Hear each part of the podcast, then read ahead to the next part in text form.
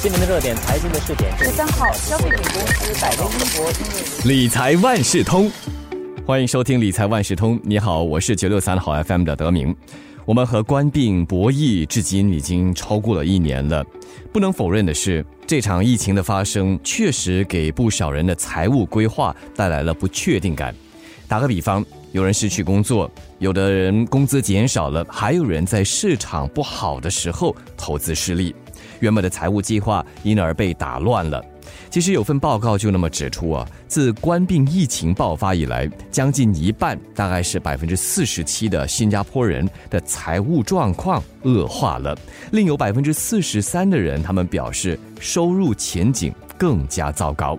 那么面对这场危机，理财应该注意些什么呢？又要怎么确保计划赶得上变化呢？这一期的理财万事通，我邀请华文媒体集团新闻中心财经新闻高级记者陈子云和我们来说一说，怎么在危机中理财，让你安然度过这场未知的挑战。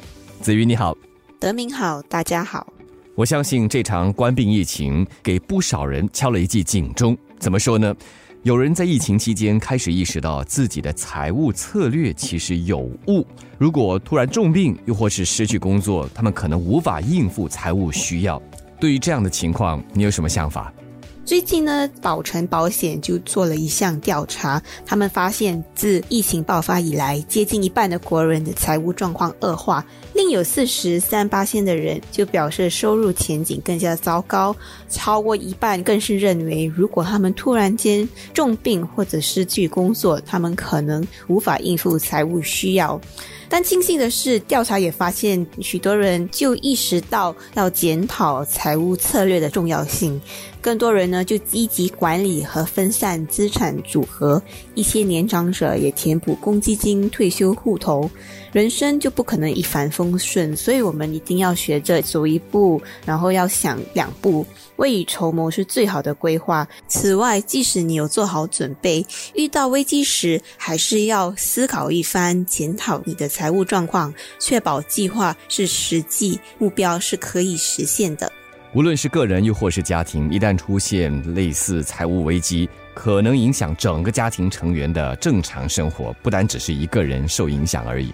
所以，有什么方案可以避免突然遇到这样的财务危机？不管是身在好光景或者危机中，最重要的是在危机来临前就养成检讨财务的习惯。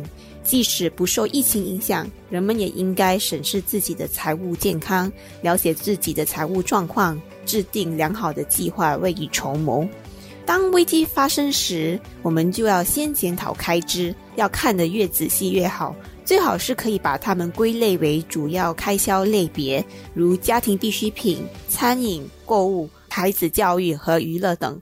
这样一来，我们就可以看出哪些类别的开销最大，了解要从哪里下手削减这些开支。许多银行的数码应用都设计了帮客户进行分类的功能，你就可以找出哪些类别的开销最大，了解要如何削减这些开支。如果手头非常紧，千万不要使用信用卡或无抵押贷款，因为这可能让你日后更加辛苦，负债连连。要是你在疫情中失去工作，并在几个月后才找到新工作，而且薪水更低，那你可能就要削减非必须开销，确保不会入不敷出。你也可以检讨长远的人生目标。可能有些父母呢想要送孩子到海外念书，那面对这样的疫情情况，有许多不确定性，也许你就要改变你的计划，让他们上本地学府念书。就要以这个新的目标来进行财务规划。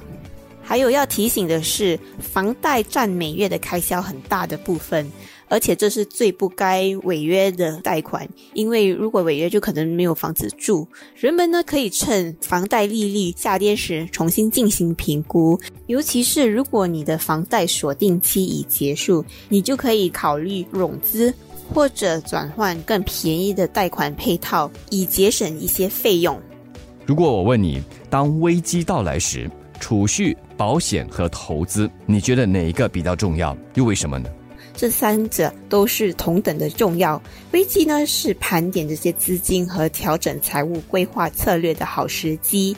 你要调整策略的第一步，可以是要先确保自己有至少三到六个月的应急基金。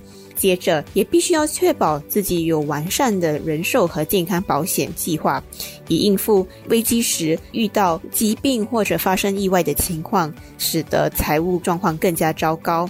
最后，人们可以进行投资来增长财富。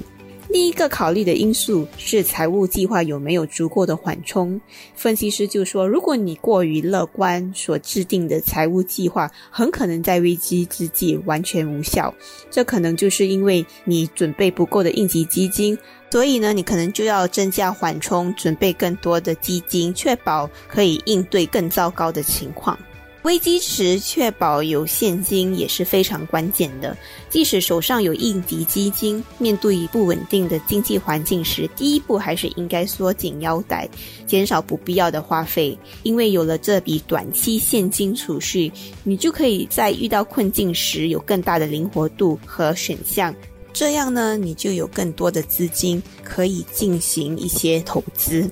其实金融市场起伏不定，这或许会让一些人感到不自在。所以在这样的情况之下，还拿钱出来做投资，实际吗？人们在进行投资时，必须非常清楚自己的目标。有些人的目标可能是在二十年后可以累积一笔退休金。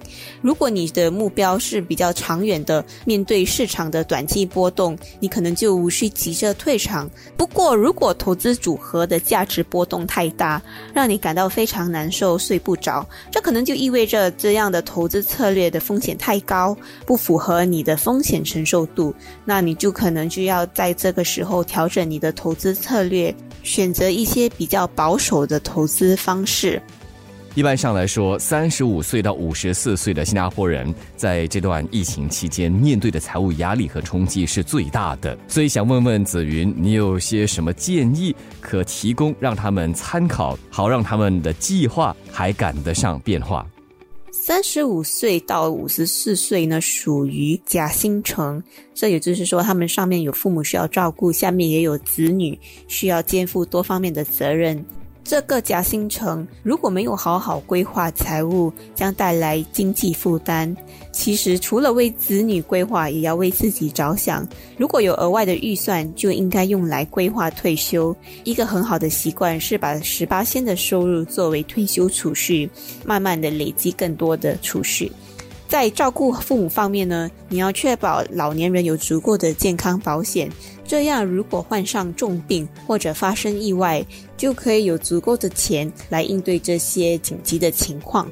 这一代人呢，也要提早进行退休规划，他们可以利用政府的退休计划，例如公积金或者退休辅助计划 （SRS） 来降低税务负担和为退休做好准备，累积一些资产。还有现在的房地产市场非常的火热。